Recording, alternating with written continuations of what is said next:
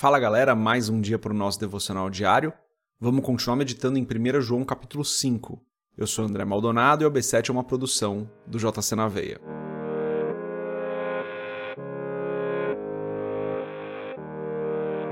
Primeira João capítulo 5, dos versos 18 a 21, diz o seguinte: Sabemos que todo aquele que é nascido de Deus não está no pecado.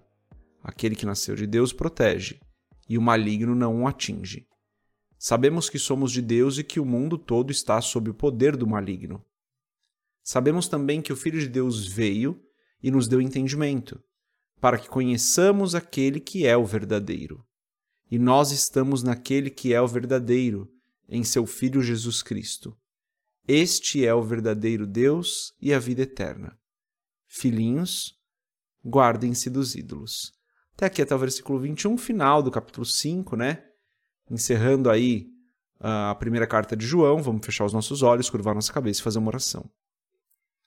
Pai, tu és bom, tu és o nosso Deus, o nosso Senhor, o nosso Pai.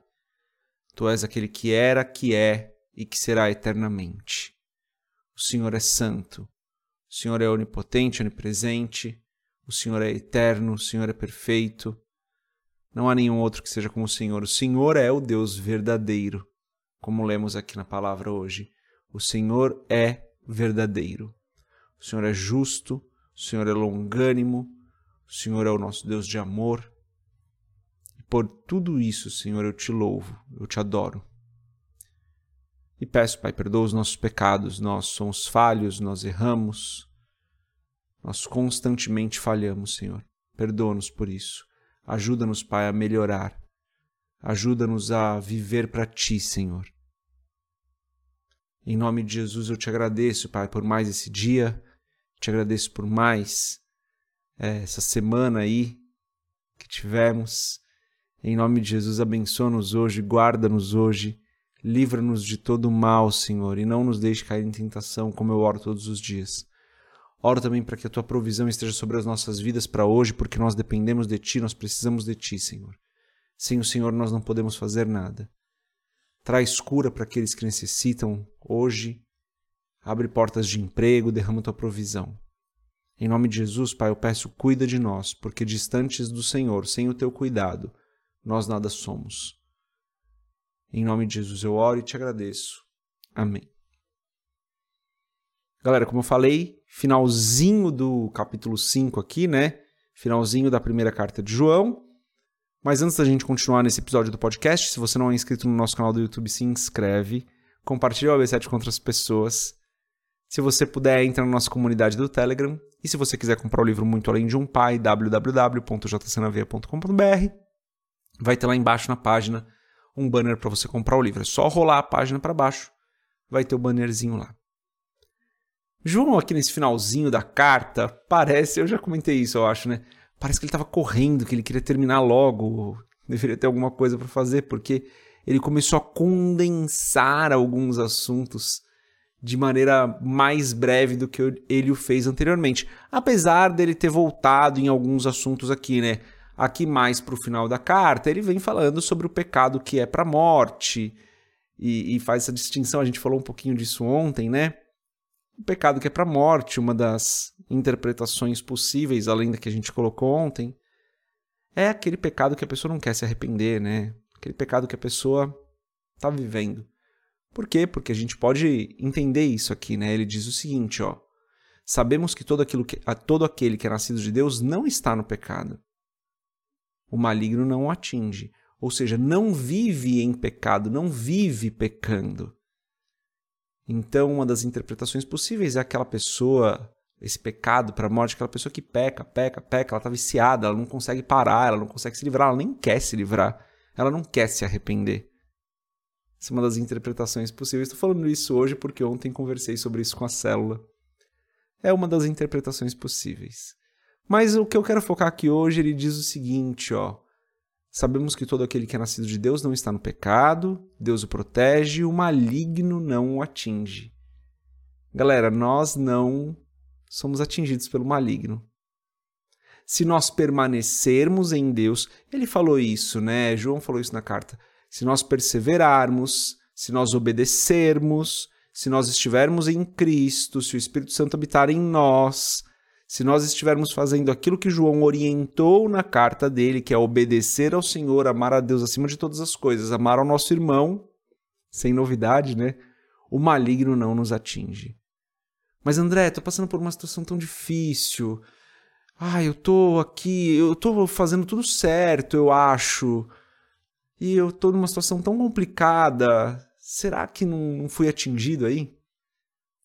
Não tem resposta certa para essa pergunta? Mas a primeira coisa que eu posso dizer aqui é que a gente sempre tem que fazer um autoexame, né, galera? Será que a gente tá andando tão certo assim mesmo? Normalmente a gente não tá.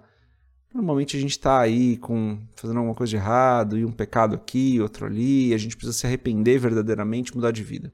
Mas pode ser que sim, você esteja só naquela situação que nós chamamos daquele pecado que é um acidente, que acontece e não deveria ter acontecido, e não acontece sempre, muito raro. Pode ser que você esteja nessa situação, né?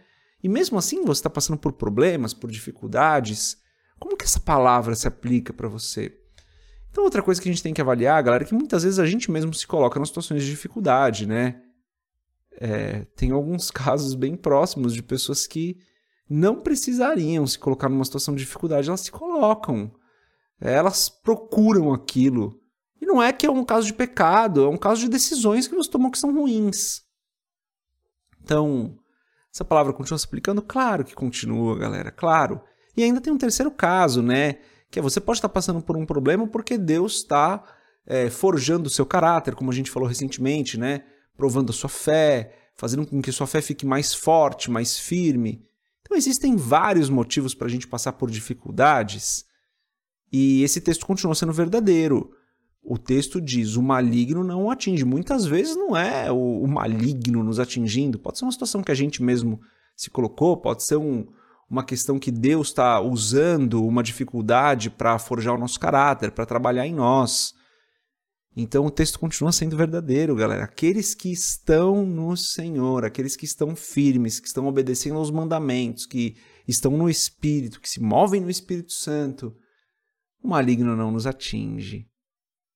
Olha que texto maravilhoso, que conforto que a gente tem. E daí, com isso, a gente sabe que as dificuldades que a gente está passando, Deus está usando aquilo para trabalhar nas nossas vidas. Ou alguma coisa que a gente mesmo procurou, né? Então a gente sabe que não é uma obra do maligno, mas a gente pode aproveitar aquele momento e, como dizia irmão Lázaro, passar pela prova dando glória a Deus. Estou passando pela prova, estou dando glória a Deus, porque eu sei que Deus está usando isso que está acontecendo na minha vida para trabalhar em mim, para que eu saia daqui mais forte, para que eu saia da situação com uma fé mais firme. Então, o maligno não nos atinge, galera. Isso não significa que nós não teremos problemas, isso não significa que nós não teremos dificuldades, isso não significa que nós não tomaremos decisões ruins. Não significa. Mas significa sim que o maligno não nos atinge, que Deus nos protege e que Deus usa essas situações complicadas pelas quais a gente passa para trabalhar em nós. E daí ele fala sobre, no versículo 21, né? Filhinhos, guardem-se dos ídolos. Ou seja, a frase final dele aqui é: Filhinhos, tenham Deus como primeiro nas suas vidas. Não, não adorem outros deuses. E isso pode se aplicar muito, muito, né, galera, em várias áreas. Deus deve ser o centro das nossas vidas. Nada, nada pode estar acima de Deus. Não podemos criar falsos deuses para nós e daí você coloca aqui o que você quiser, né? Pode ser um hobby, pode ser o que você faz, pode ser qualquer coisa. Nada, nada deve estar acima de Deus, galera. Deus é o centro das nossas vidas, é nele que nós nos movemos, é nele que nós existimos e sem ele nós estamos nas garras do maligno. Por isso vivemos uma vida santa, uma vida de obediência, uma vida dando um bom testemunho, amando a Deus acima de todas as coisas, ao nosso próximo como a nós mesmos. Essa é a mensagem de hoje. Deus abençoe a sua vida. A gente se vê amanhã, se Deus quiser. Paz. Música